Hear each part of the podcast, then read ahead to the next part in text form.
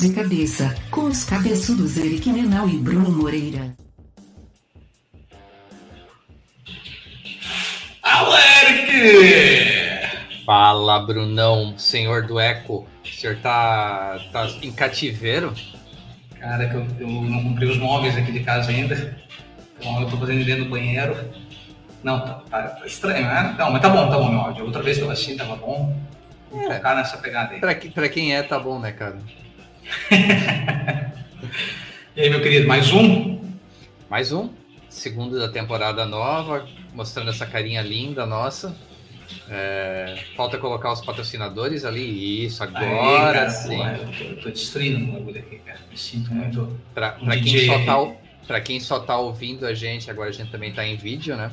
Então tá no YouTube, tá no Twitch, tá no Facebook, tá no Twitter, a gente tá em todo lugar. Praticamente aquele, aqueles posters de procurado, né? É basicamente a gente, ver as besteiras que a gente fez por aí. E provavelmente teremos novidades também, Eric, quando a gente começar a fazer ao vivo real. né? Ao vivo real. É que é? Botar pra fazer, se arriscar que nem o Monark fez, né? Fazer ao Ó. vivo e falar. o Eric Pra quem- está Pra quem só autorizando. tá ouvindo, hoje eu tô precisando tomar uma cervejinha, uma panquipa da, da Brewdog, mas bem de leve, pode deixar que eu não vou falar tanta besteira. Até porque a gente tem convidado hoje, né? Exatamente. Hoje nós vamos fazer esse mashup. Sabe quem tá aqui? Alan Kerbal, meu sócio. E aí? Aê, galera! E Alan chegou cumprimentando com um, copo aqui. Cara, hoje o assunto é que nós vamos. Parece que a gente está retomando tudo que a gente já falou lá atrás, mas agora revisitado, repensado e com experiências novas, né? Mas eu lembro que um dos podcasts que a gente fez no passado, que foi bem legal, que deu bastante engajamento, estava relacionado ao mundo startupeiro, né? Tipo, a ser startupeiro, não ser, a usar roupa xadrez ou não, né? Aquelas coisas. Na época que nós éramos meros prestadores de serviço.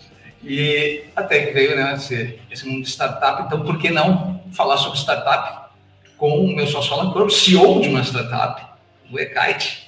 Alan, seja bem-vindo, cara. É, fazia tempo que a gente queria te trazer no, no de cabeça, né? A gente fica só se enrolando, eu falo com o Alan no, no Sincero Cast, então provavelmente quem escutou de cabeça já deve ter ouvido, ouvido a voz do Alan algumas vezes, né? Porque o, temos o Sincero Cast aí no feed. Tudo certo, Alan? E aí, rapaziada, tudo certo? Vamos nessa. Pronto para treinar com vídeo, cara, para aparecer em vídeo. Daqui, daqui para frente vai ser assim. A, vo- a voz não ajuda, né? A interface é pior ainda, né? Mas, Verdade. mas di- di- diante das beldades aqui, tô tranquilo. Verdade. O engraçado é, é vocês não estarem com o coletinho de startupeiro, né? Foi nesse calor de 42 graus aqui de Santa Catarina, vocês esqueceram o coletinho. É, com vídeo agora a gente tem a chance de patrocínios de, né, da Grecin, da, do Cicatricur, né? Só coisas que relacionadas. da, aquela de dentadura também, né? Em, em, em plastro sabiá também, quem lembra. Essa é nossa época. É, essa é boa, né, cara? Mas é isso aí, o papo hoje é sobre startup. É, provavelmente vamos ouvir mais o Eric perguntando. né, Eric, Eu vou ser tipo a Marília Gabriela do programa aqui, né? Pergunta! Mas é, na verdade, assim, é aprender com vocês o que, que vocês estão passando no dia a dia, né? Então, a gente já falou algumas vezes por aqui, mas a, o eKite é, foi final do ano passado, né? Recebeu investimento do, do Hotmart, mas teve mais um grupo de investidores que a gente vai falar. Mas a ideia é contar um pouquinho desde o início, né? E assim, quando a gente fala desde o início, é partindo de uma empresa que prestava serviços e resolveu, vamos usar o termo pivotar só uma vez no, no episódio, eu prometo. resolveu pivotar e virar uma empresa, posso chamar de tecnologia, né? Uma empresa de software. E aí a pergunta para vocês é, por quê? Pra ganhar mais dinheiro, lógico. Né? Daí, ó, resposta honesta. É, mesmo que a longo prazo. Mas na verdade o propósito, né, que é bonito falar isso, mas existia, existe, né, que é a gente vê que como, a- como agência nós tínhamos algumas competências legais, né, outras nem tanto, e a gente viu que através da, de tecnologia, da, da- também da nossa experiência que a gente já tinha nessa área, a gente podia potencializar né, e levar para outras empresas essa mesma virtudes que a gente tinha né, em processo, organização, entregar resultado né, e, e, e, e, também é, por outro lado nos livrar da, daquelas coisas que a gente que não era o nosso viés, né? É, muita parte de relacionamento, que tem muito na parte de agência, é, discutir criatividade, então tudo isso fugia um pouco do nosso é, desejo, né, do dia a dia. Então foi uma união das duas coisas, né? Interessante. E assim, para quem a, a, gente falou muito no, no, final do ano passado sobre o investimento, sobretudo para quem ouviu sobre o Ekite ano passado, não conhece a linha do tempo, né? Então, assim, quando que realmente começou o Ekite? E aí, ah, você vai ter que falar um pouquinho, porque a gente já falou isso no de cabeça, o, o senhor, tipo, é, o, é, um. A gente fala em serial killer, tu é um content creator, é um serial content creator. Como é que você consegue essa disciplina de tanto conteúdo que tu criou aí nos últimos anos? Pois então, falar um pouco da linha de tempo do Ekite, né? É, é, como agência, a gente nasceu em 2010 dentro de uma outra empresa de software. E uh, em 2016 a gente cresceu bastante como agência e foi aí que a gente percebeu que não era isso bem que a gente queria ou que nós éramos melhores, né? Então, ali a gente desenhou o projeto da empresa. Em 2017 a gente começou a construir o software e ainda em paralelo com, com a agência, né? Uh, e logo começamos a validar na agência o software e foi assim uma experiência absurda, né? É claro, a gente como desenvolvedor e usuário, a gente não precisava se preocupar com tantas coisas, né? Como usabilidade, documentação, esse tipo de coisa, que a gente sabia como usar. Então, mas o resultado foi animal, assim. A gente em 2017 é, tendo só algumas das ferramentas semi-prontas, já teve um incremento é, na margem elevado. E aí a gente continuou em 2018 esse projeto. Em 2019 a gente foi para o mercado. Foram dois anos, então, primeiro construindo. Quando deu dois anos certinho, a gente lançou no mercado. Aí começou outros desafios, né? É, vender, criar toda a parte de marketing, é, transformar o produto em algo um pouco mais é, fácil para todos. Em paralelo, ainda desenvolvendo várias outras ferramentas, porque o produto é, é bem robusto, né? Que ainda não estavam prontas, né?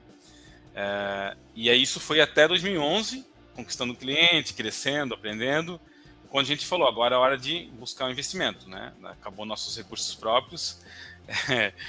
e aí também a gente sabe que tem gente aí no mercado para nos ajudar, nos dar visibilidade, experiências, então a gente começou também quando deu mais dois anos, então no, é, quatro anos a gente foi é, buscar esse investimento. Começamos e seis meses depois, então a gente começou, é, conseguiu fechar isso, né? Mas esse dinheiro não entrou no passado, né? Entrou agora fazem é, três semanas, né? Então foram mais Uau. quatro meses aí de processo até que tudo fosse concluído, né? Então, assim, a vida de uma startup não é bem como se pensa, né? Tipo, contar, foi rápido contar aqui, né? Mas são, são de projeto cinco anos, né? Então, fora os outros cinco, seis anos de agência, fora todos os outros 10, 15 anos antes de experiência em software, né? É, Interessante. Eu, eu, eu, e, tá, pode falar, Bruno, não, sorry. É que eu ia acrescentar, acho que nesse vou responder mais do que perguntar, né? É, uma coisa que é legal acrescentar é que a gente nós nunca tivemos aquela pegada de, do tipo, vamos ser startupeiro, coisa assim. Era, era uma coisa, né, tipo, ah, vamos criar uma startup. Não era essa a ideia, né? A gente já falou aqui algumas vezes sobre abrir uma, abrir uma empresa de tecnologia, né? Ela é, também está relacionado com abrir uma pastelaria, né, cara? Tem que pensar em todo o plano de negócio, fazer todo esse processo. É, a gente tentou outras coisas antes, outras startups, inclusive, mas, obviamente, nós temos um background de tecnologia, né? O Alan tem todo o histórico dele lá contado em alguns outros episódios né, sobre é, já ter vendido uma empresa, a gente sabia que bem provável em um momento a gente ia voltar para esse caminho. Mas a, o mundo de prestação de serviço fazendo algo que estava dando certo ali na, na agência, né? E, e, depois a gente tentou outras coisas até perceber assim, ó, não, cara, o que faz sentido é a gente fazer o que a gente é bom. Por que, que a gente vai abrir uma empresa, né? Eu, eu já tinha sofrido isso na pele quando quebrei o negócio de calzone, né? E aí, por que, que eu fui mexer com calzone? Só porque eu sabia comer? Achei que isso podia ser coisa que e porque hoje eu como bem melhor, por exemplo, eu estou bem mais gordo. Hoje eu deveria ser a hora de uma briga, cara. Mas, mas é, isso, cara, é um aprendizado que vale a pena passar, né, cara? Que é, é principalmente abrir um negócio, tem que pensar mil vezes se tu está abrindo algo que tu sabe fazer, porque quanto menos tu sabe, mais gente vai precisar para ajudar em mentoria, ou até investimento, ou entrar nesse mundo. Então, tem muita gente jovem que se encanta com esse mundo de startup, né? Mas, cara, é, é, é muito cabreiro, né? Tu chegar, a, primeiro, é abrir uma empresa normal, cabreiro, mas... tu, abrir uma empresa, tu abrir uma empresa de qualquer forma é difícil, né? Aí ainda tem toda essa coisa que, que para mim, sempre uma pegada, assim, de dizer, cara, o que é o mais... O que, o que faz diferença entre ter uma startup, ou o que, que vocês mais abrem mão, né? Que é, tipo, quando tu resolve abrir uma empresa, você está abrindo mão de, né, você está saindo do mercado abrindo mão de ganhar dinheiro como CLT, como qualquer coisa assim, para apostar num negócio. Né? Então a gente falou, vamos apostar em um negócio que, que, que já está no nosso mundo.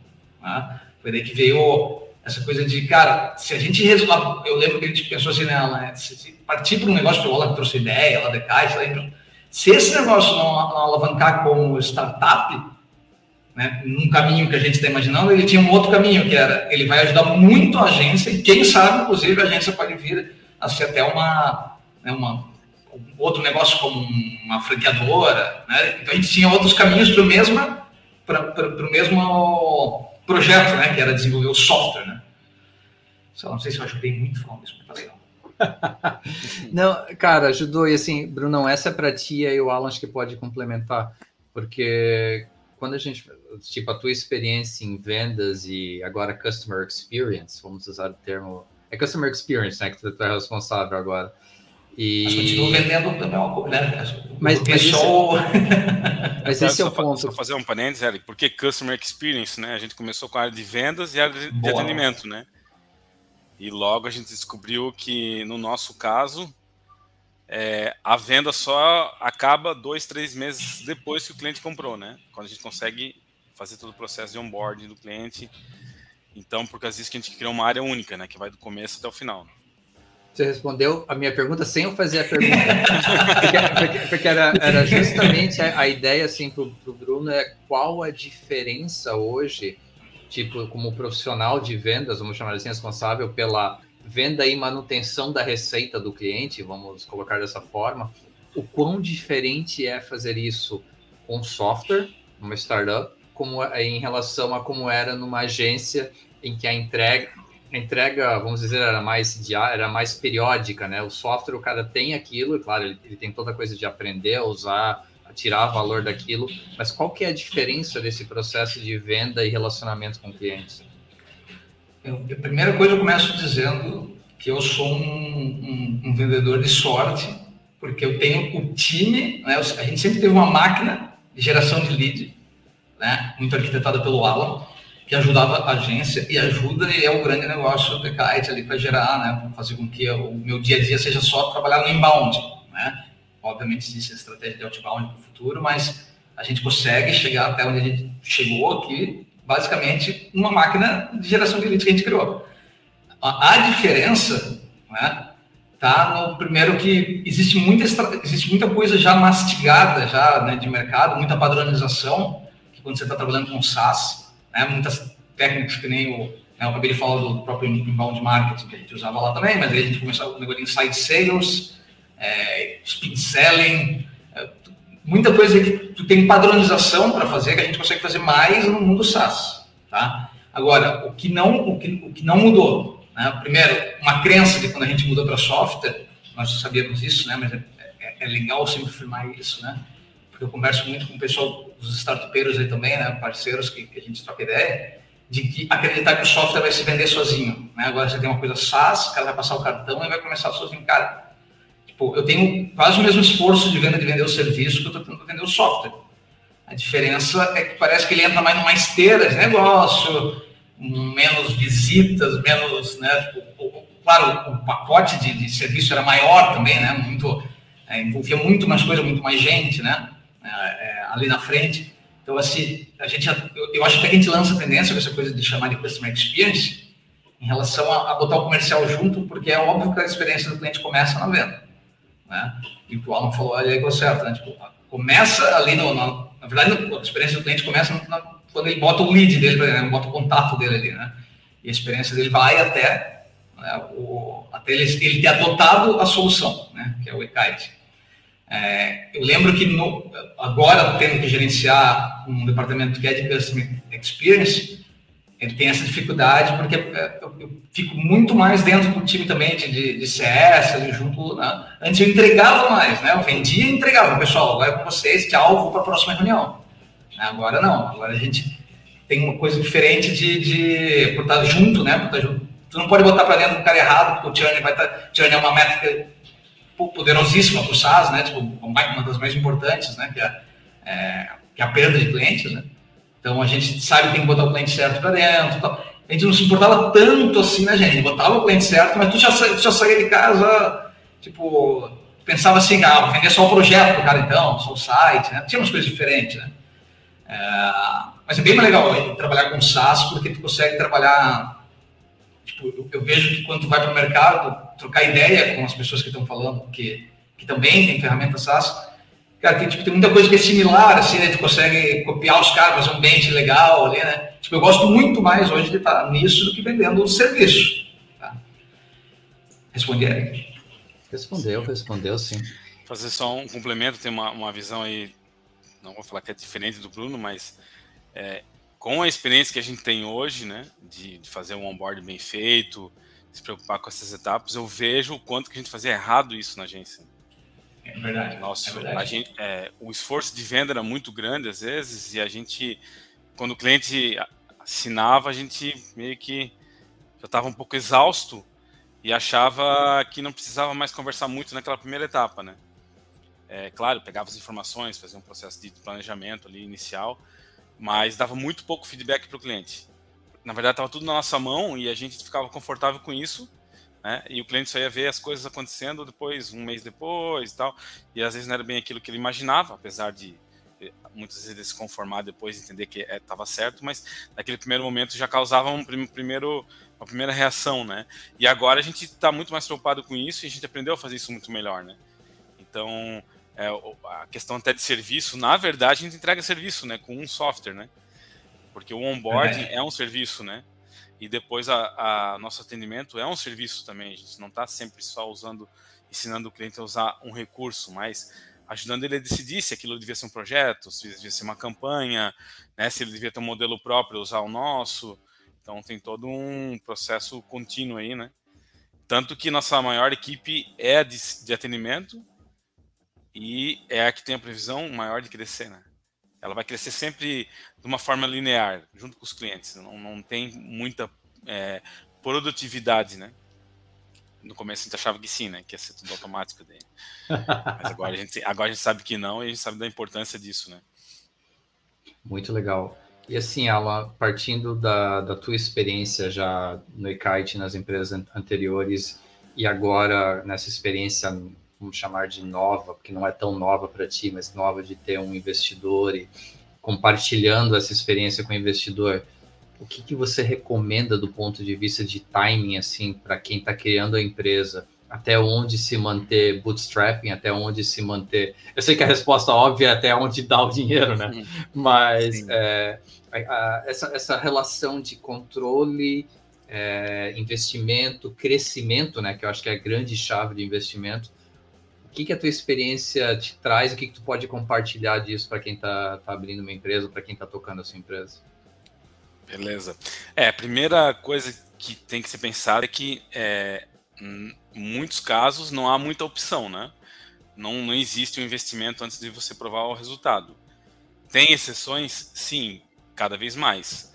Né? O mercado de investidores né, e, e empreendedores está é, tá amadurecendo, então tem muita gente que já se conhece, então existem pessoas que já tiveram alguma comprovação de, de competência e, e conseguem investimento no plano de negócio, existe sim, isso, isso tem ocorrido bastante, mas é dentro de um network fechado ainda. Né? Se você não está dentro desse mundo, não dá para contar com isso porque não vai acontecer. Tem que começar a gerar resultado, provar para você mesmo que funciona. A gente fez exatamente isso. Né? Ah, nós ficamos, a gente primeiro né, lançou o produto, ficou dois anos é, fazendo piloto dentro de casa, depois dois anos no mercado, e aí quando deu esse período a gente falou, agora a gente está pronto para buscar um investimento, sabendo que a gente ainda precisa provar um crescimento. Então, enquanto a gente buscava esse investimento, foi o momento que a gente mais decolou. Né? Deu tudo certo justamente por causa disso. Se a gente não tivesse dado uma curva de crescimento, a gente ainda estava tendo que provar isso, tá?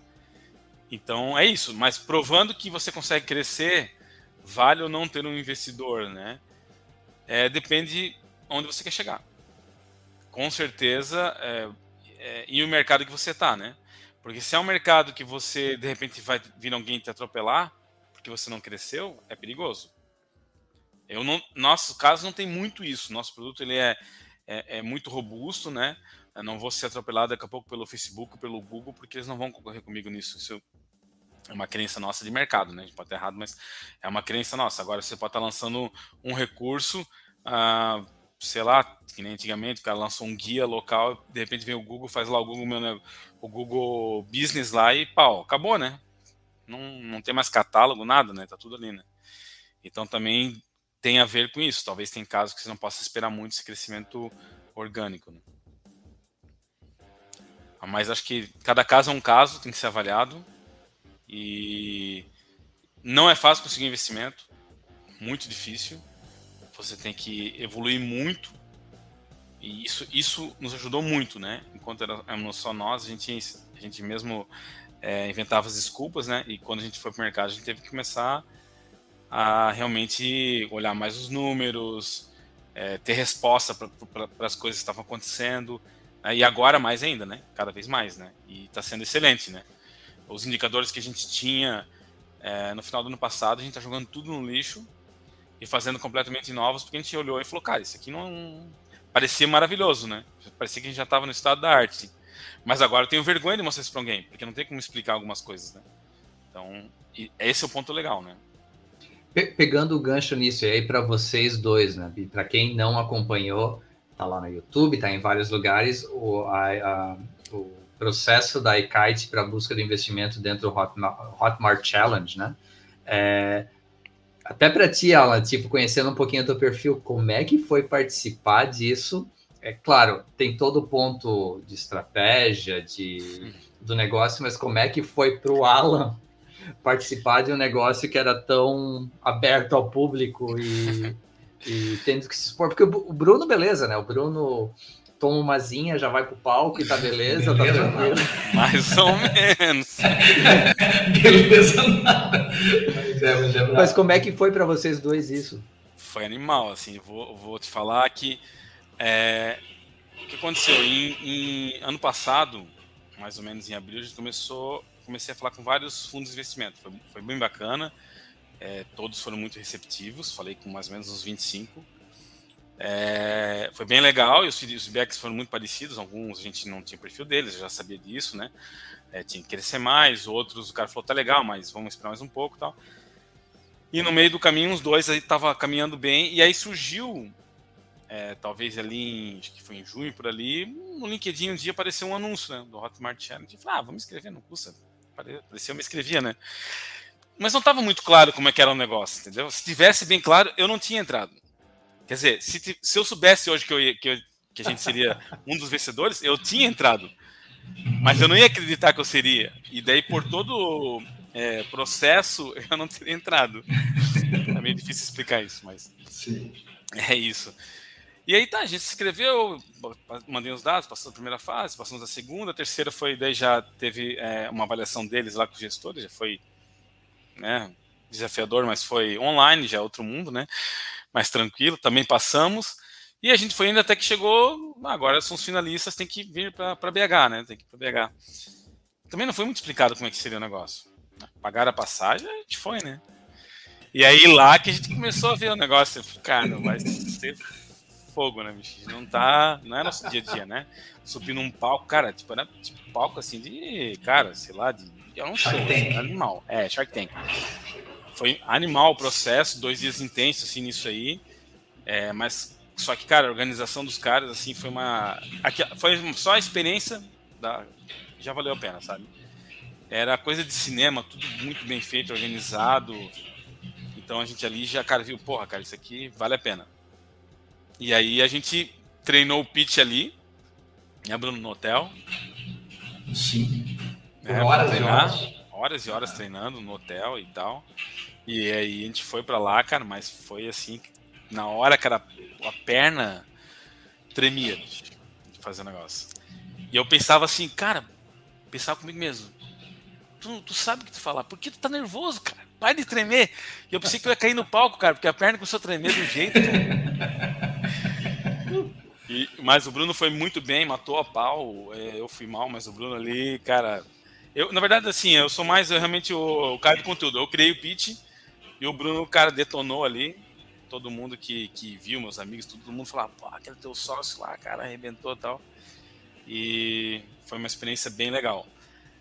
Mas assim, cara, é, se fala muito como é, vou te falar que a pessoa não faz, cara. É, é, esse foi o ponto bem feito deles, né? Foi meio assim. é, o, o, eu, eu, sei exatamente qual quer dizer que é quando os, se falasse desde o começo, cara, vocês vão ter que vir aqui defender a empresa de vocês no palco. Que tem que nunca vai passar, tchau. É, nem escrever essa, é verdade. É, Só que perder dois fazer... dias lá, pagar mico para não ganhar nada. Não, não, não vou, né? É, isso era. Só que, eles, claro, eles fizeram uma coisa que foi legal, que é só os, tipo, a chance dentre os, sei lá quantos ia apresentar nela. Eram 20, né, que estavam lá, não lembro. É, mas no começo eram 600 empresas, né? 600 Sim, mas eu ia dizer que a, a chance aumentava muito quando estava lá, né? Então, tipo, opa, peraí, peraí, de 20, um T6 aqui? Não, não, pô, vamos lá, vamos embora, né, cara? Já era um outro mundo. E a gente começou a avaliar os outros, aí, tipo, assim, pô, legal, tem, tem coisa para nós aqui, né? Vai ser bem difícil. Tipo, eu, eu, eu, o Alan fica falando que eu fui bem, mas, cara, tipo, ter o Alan escrevendo primeiro o negócio. Porque ele já me deu segurança, tipo, cara, o Alan pode as pessoas vão até poder dizer que eu, que eu falei mal depois, mas depois dizer assim, ó, o texto era do Alan, ficou ruim, né? Já ia botar para dentro. e aí, o roteiro era dele. Eu só tive que fazer a interpretação, né, cara? Mas ter ali do lado fazer coisa é bem melhor, né, cara? Tipo, meio um jogralzinho que a gente fez ali, a gente fez muito na escola. Mas, mas, foi, mas foi bom o nosso roteiro, foi fácil de fazer, na verdade, porque naquele momento a gente estava a gente tava crescendo muito, a gente estava indo muito bem.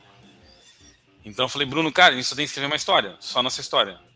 A nossa história, talvez há um ano atrás, não fosse tão legal, porque a gente estava ainda, né, é, é, crescendo, né? Mas naquele momento estava muito fácil contar a história. Né? Então, é, foi, foi falar a história ali e foi, foi bacana. Para falar em história, tem uma pergunta que tu me fez, eu não respondi ainda. Lá, na, lá né, inicialmente, como é que eu consigo produzir conteúdo, né? Acho que tem um pouco a ver com isso, isso aqui, né? É.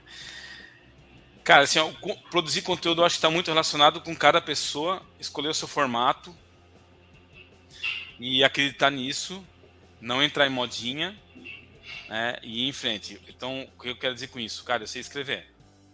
Sou ruim para falar, para fazer vídeo pior ainda. É, o Bruno, provavelmente o contrário. Quando a gente começou a desenhar um, o conteúdo do Ekite, a gente queria fazer tudo. Tava muito, começou a fazer aquela onda ali de vídeo, vídeo, vídeo. Cara, vamos fazer vídeo também, são obrigados a fazer, porque senão não vai ser suficiente, né? Só, só texto, né? E, cara, a gente perdeu um tempão, bicho. Tempão montando cenário, né? Como falar, câmera aqui, câmera ali, luz lá. Só que ficava muito ruim, bicho. Muito artificial. A gente não conseguia falar uma palavra. E aí falou, cara, esquece essa porcaria aqui e vamos escrever. E aí no escrever são duas coisas, cara. Primeiro, eu não, eu não, não, não consumo nada enquanto estou escrevendo assim, eu não leio nada, eu não pego referência, nada, eu escrevo da minha cabeça. Experiência. Que eu vivi, o que eu sei, o que eu imagino. Faço uma versão, reviso, reviso. Espero um dia, reviso de novo. Publico, quando eu publico, reviso de novo. Muitas vezes eu mudo quase que tudo depois que publiquei, nem sempre, mas acontece.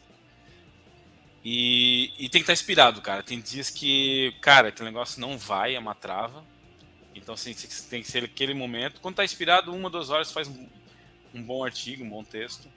E quando não está, não sai, né? E o Bruno já é o cara ao contrário. O Bruno é o cara que, pô, é, anos trabalhando com ele, ele produziu os quatro ou cinco textos e eu tenho que escrever para ele. Que ele não gosta, não adianta, não é dele. Que eu. E, e, e, e, também não é dele tipo, fazer um vídeo forçado, só que é dele vir aqui num momento espontâneo podcast, ou até clientes que já chamaram ele, né? Clientes, eventos que ele foi apresentar, cara, também foi bem pra caramba. Porque ele é espontâneo, é isso, né? É, ele fala do que vem na cabeça e assim como ele faz todo dia nas, nas apresentações comerciais, né? Então, Exato. eu acho que é isso. Primeiro você tem que saber o seu formato, né? Tem que saber o momento que você está inspirado para escrever. E, cara, recomendo ser natural, né? Escrever aquilo que você imagina e dane-se o que os outros pensam. É, é, assim que eu imagino. Pode ter um monte de coisa errada no que eu escrevo, com certeza. E tem. Muita gente vai olhar e falar, cara, esse conceito não faz sentido, tu inventou. Eu tenho, cara, inventei fórmulas de como calcular um orçamento, cara. Teve gente que comentou, falou, cara, de onde tirou esse negócio? Ficou louco. Né? Falei, cara, eu acho, acho que é assim, eu vou lá, debato, né? Teve caso, o cara no post, o cara falou, comentou. Eu debati, cara, eu acho por causa disso, daquilo. O cara, não, não faz sentido. Eu falei, tá bom. Pra mim faz, né? E se tu quebrar meu argumento, eu vou mudar. E teve cara que falou, cara, pô, nesse texto acho que tu devia ter colocado isso. O cara falou, eu falei, meu, total sentido.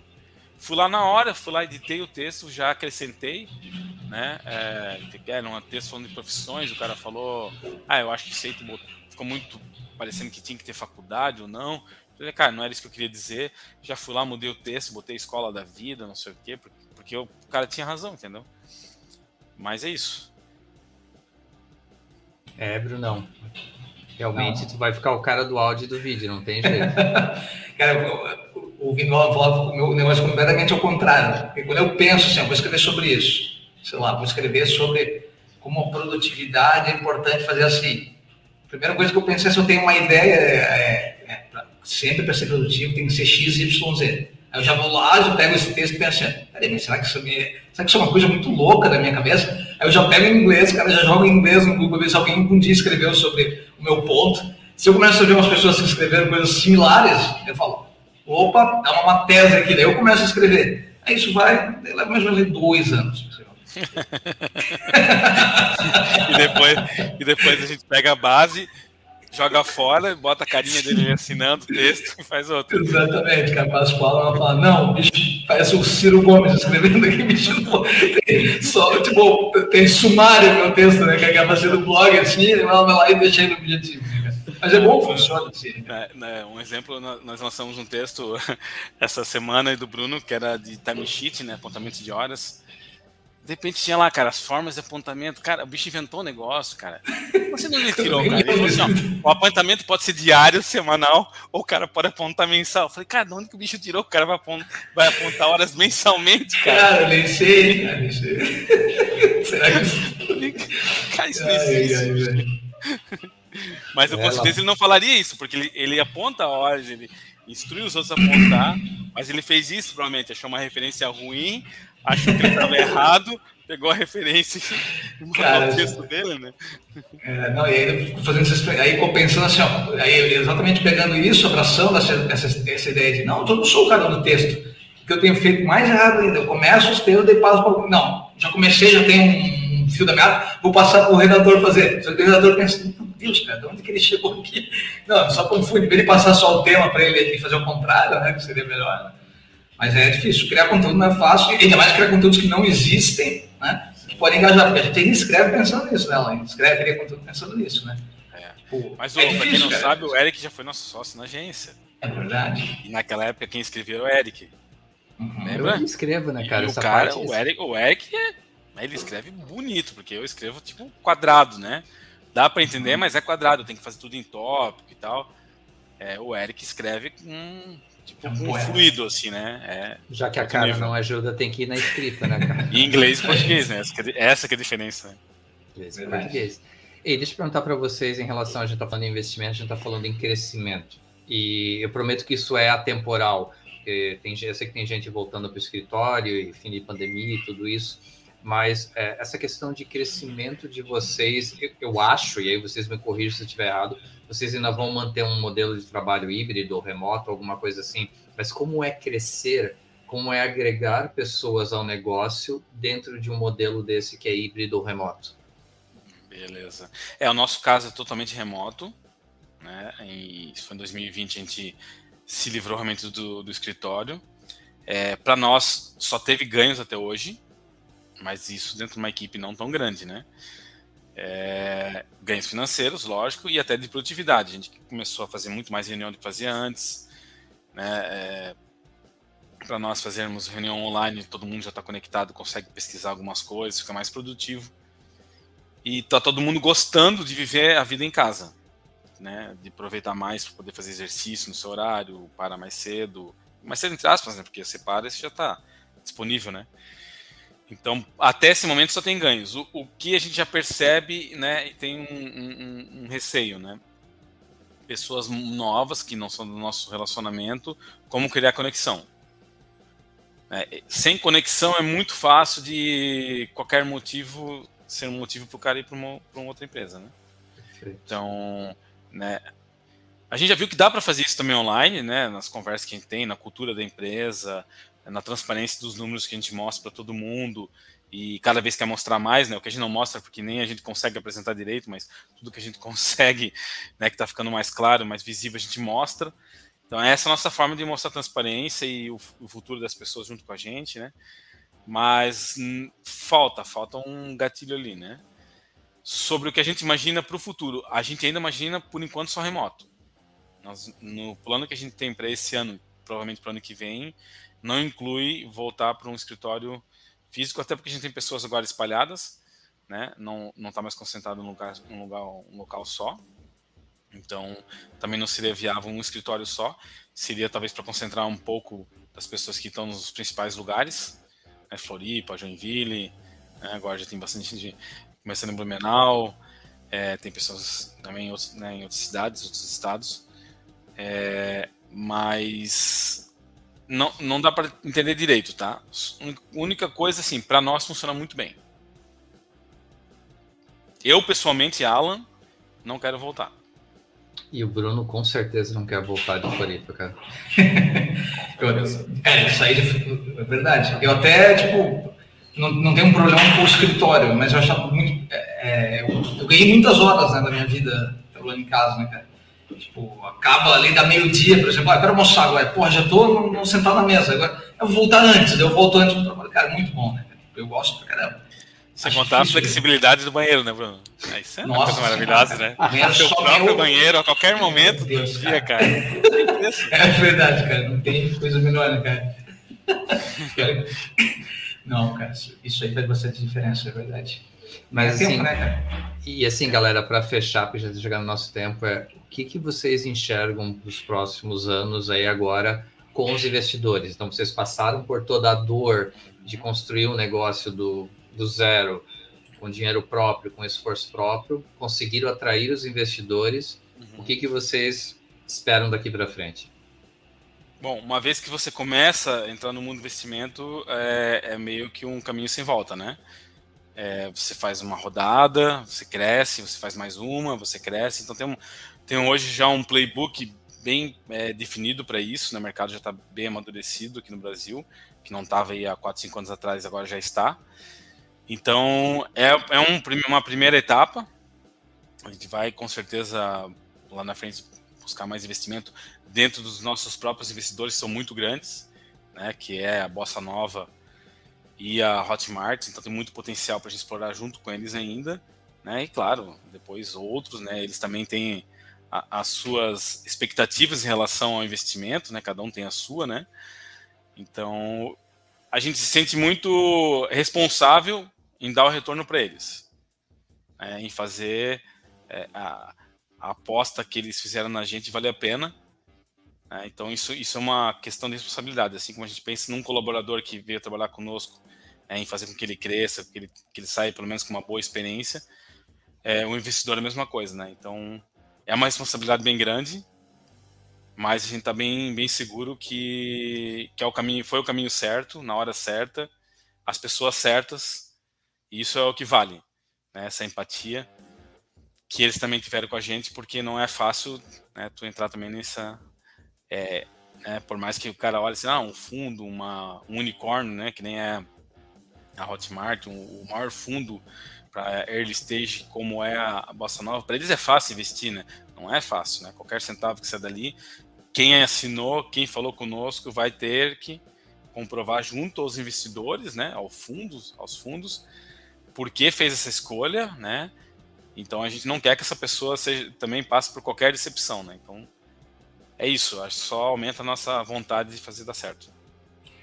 É, o, o, investimento ele é, um, é uma chancela de que o modelo que a gente criou de negócio, né, se a gente é uma startup, é porque a gente é um negócio que é escalável. Né? A gente cria um modelo de negócio, a gente vende a ideia de que, ó, nós, nós somos escaláveis, a gente pode repetir isso aqui, e alguém fala assim, não acredito nessa história, e agora tem que escalar. Tipo, a sensação só é de que aumenta a responsabilidade, né? Porque gente vê até que bootstrap era todo, todo o problema era nosso, né? agora a gente aumentou o nosso problema, né? Agora a gente dividiu, botou para eles, né? Que o, tem gente que disse assim, ah, agora estou com vocês também, né? eu quero ver número, quero ver isso. Então, a galera, muita gente me ligou e disse assim, não vai comprar lancha. cara, até hoje me pergunta isso, cara.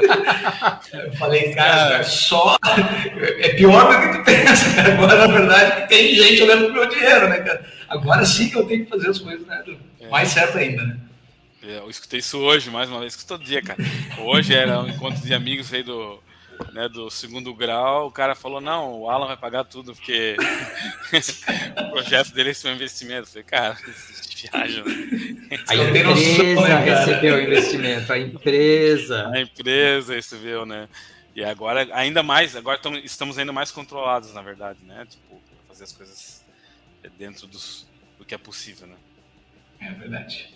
Sensacional. Acho que quem estava querendo alguns insights sobre como é a vida de um startup conseguiu aprender um pouquinho hoje. É, graças a Deus, não comigo com o Bruno, que vocês não aprendem nada, mas veio o Alan para agregar no, no, no, conhecimento da gente. E aí, Brunão? Vamos para essa dica de cabeça? Eu não tenho nada, mas vamos. Vai, vai, vai pensar agora. Dica de cabeça.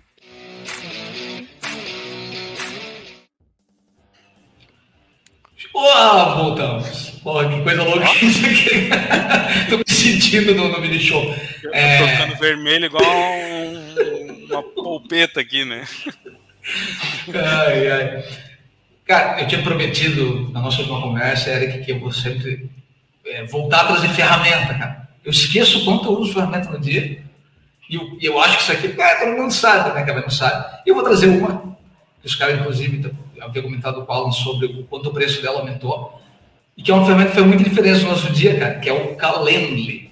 Ela é só uma ferramenta, cara, que é um scheduler, tá? Ou seja, é só uma ferramenta para apresentar a minha agenda para alguém, né? E ela está integrada com, com, o, com o Google, né? O Google Agenda. Só que, cara, o fato de eu ter meu time lá dentro, que inclusive a gente paga 16 dólares por pessoa hoje em dia, e eles não deram escolha para a gente, falaram assim, ó, é isso ou vaso? mas ainda é uma das mais baratas que tem. E ela integra com tudo, mas é uma ferramenta, cara, que a gente consegue fazer rodízio de. Então, eu botei meu time todo lá dentro do SES e eu quero apresentar minha agenda para alguém e dizer assim, cara, marca com alguém de SES e faz um rodízio. Tipo, eu posso escolher se esse rodízio vai ser por peso para alguém, vou dar mais peso para alguém que é melhor, se é o rodízio de uma pessoa, uma pessoa pegou uma, é, alguém, será que tem outro na sequência? É, é animal, eu crio várias agendas, inclusive quem é convidado do de cabeça, quem é convidado do Sincero Cast já viu a agenda, porque eu tenho a minha agenda de cabeça, a minha agenda do Sincero Cast é animal, né? e faz muita diferença, porque eu esqueço, alguém falou comigo, eu preciso, quero falar contigo, tá aqui, pega minha agenda. Né? E, e, às vezes a gente vê que, cara, volta e meia eu pego uns e-mails de gente, e, pô, gente foda, cara, que manda lá assim, tipo, ó, quero fazer uma agenda contigo e manda 10 horários né, no e-mail. Aí do meu jeito rápido de responder as coisas demora um dia, a pessoa já, já responder, já, já tá ocupada. Eu falo, pô, isso não acontece com esse cara. Então, cara, Calendly. Existem várias ferramentas assim, né? As que têm coisas uh, avançadas são pagas, todas giram em torno de 10 a 20 dólares né, por pessoa. O Calendly é uma ferramenta que, que, que começa em 10 dólares, né, para o usuário comum, né, para a empresa começa em 16 dólares. Bem legal, conheço a ferramenta. Muito bom. E tu, Alan, o que tu tem para recomendar para a gente? Cara, eu aprendi a escutar podcast com vocês dois. Né? É era uma coisa que não fazia parte do meu dia a dia. E aí faz talvez uns três anos que eu escuto no mínimo um por dia, um episódio por dia. E gosto de vários, inclusive tem um artigo que eu fiz sobre isso, os principais que eu escuto. Mas, cara, tem um que para mim eu zerei já. Tô todo dia pegando, quando sai uma coisa nova, já escuto, que é o Roy Hunters. O Roy Hunters é do pessoal da V4 Cara, eu acho animal. Sim, primeiro, cara, porque eu acho é muito espontâneo, engraçado, me divirto muito com o que os caras falam. Me identifico bastante, talvez. Também eles têm um pensamento é, que nem todos talvez gostem, mas eu ah, gosto bastante, então. E ele vai do técnico ao negócio, né? E muito na prática. Os caras vivem muito negócio de, de na prática, marketing digital, né, empreendedorismo, e eles, cara, passam muitos cases, exemplos e, e falam bastante de métricas, indicadores e marketing performance da forma como eu acredito, tá? Então, cara, eu acho assim, ó, para quem eu já passei, cara, pessoal da minha equipe, outras pessoas de marketing digital, todo mundo fala, cara, que animal, cara, tô aprendendo os negócios aqui. Tem um, alguns episódios ali que faz, cara, aquela dúvida que o cara tem, um pouquinho atrás da orelha, que o cara tem ali no dia a dia, quando tu escuta, tu fala, cara, é isso mesmo, destravou, entendeu? Então é isso aí, Roy Hunters, da galera do V4.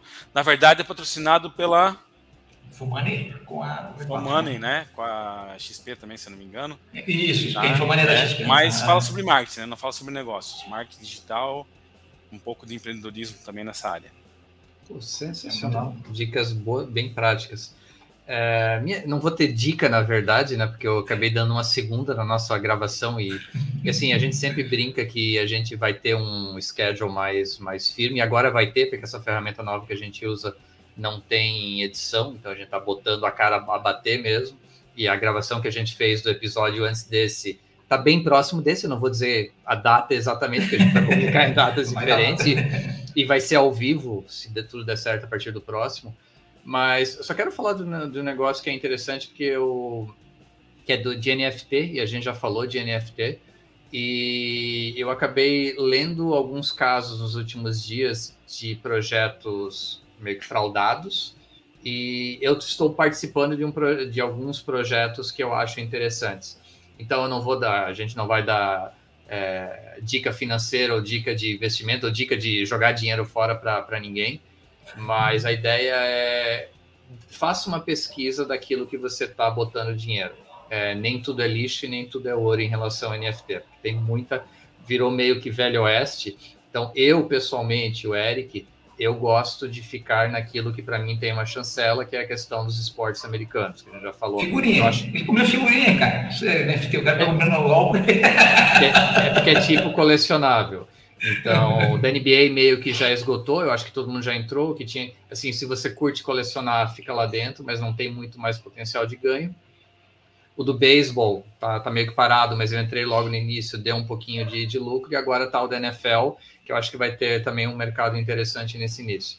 Mas, mas a dica é pesquise antes de botar o seu dinheiro nessas coisas, só isso. Porque eu vi algumas notícias bem bem macabras nos últimos dias aí de galera simplesmente não, vou ganhar dinheiro fácil, não é assim que funciona. Lei de mercado, tem que ter mercado para algo ganhar valor. Ô, Eric, eu queria fazer um pedido, uma dica sua.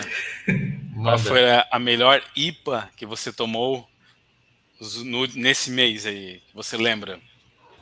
Cara, eu, eu não vou eu vou falar de IPA, não vou falar de IPA, mas vou falar de uma Pilsen, porque Opa. tem uma cervejaria é, que você consegue comprar online deles, que é a Koala Sunbrew, que é de Minas Gerais, é de Nova Lima, e eles têm IPAs fantásticas. É, e aí fica a dica: entra, num, entra tipo com mais gente que para eles mandam para o Brasil inteiro, mas você precisa um pedido mínimo de 12 latas de latão, né, de 473, para ter frete grátis, mas o frete é grátis, pô, vem bem embaladinho e tal. Mas de vez em quando, eu falo de vez em quando, tipo umas duas, três vezes por ano, eles lançam uma Pilsen. Uh, é Closer to the Truth é o nome dessa cerveja. Eles é, lançaram no passado, manteram ela é, em barril e agora lançaram de novo. Eu comprei oito latas, até separo uma pra ti se tu curtar, curtir Pilsen, porque, Como cara, a cerveja é, é do caramba, é do caramba. Então, Koala é Sunbrew... Falou barril, né? A gente pensa Pilsen, a gente não consegue imaginar muito isso, né? Cara, a gente tava falando isso ontem, tipo, é, não existe, na minha opinião, nada quase melhor do que uma Pilsen bem feita, mas não existe algo tão raro quanto uma Pilsen bem feita. A gente tá tão acostumado em denegrir as Pilsens, e uma Pilsen bem feita, com carinho, com lúpulo em flor vindo da República Tcheca, uhum. que os caras fizeram. Cara, é do caramba a cerveja. É. Mas não foi, não foi a gente que denegriu as Pilsens. Né? Foram outros, né? Não vamos falar aqui, né? Porque pode patrocinar vocês, então não vamos falar, né? E a, e a gente já deu muito dinheiro para cerveja, cervejaria que faz Pilsen. Beleza, valeu, casa, né? bota, depois bota também na, ali no, nos, nos créditos pra gente clicar e comprar. Boa. Aí. Então é isso, pessoal. galera, tchau, tem que dar tchau a papo- mão agora, sempre. Que papo legal. Alan, brigadão, cara. E vocês Valeu, vão ver o galera. Alan aqui no, no, no feed do De Cabeça, no canal do De Cabeça, nos episódios SinceroCast. E eu e o Bruno vocês vão ver semanalmente, a cada duas semanas, a gente vai ver ainda. Mas agora com mais regularidade. Isso aí, galera. Grande abraço. Valeu. Sucesso pra vocês, valeu!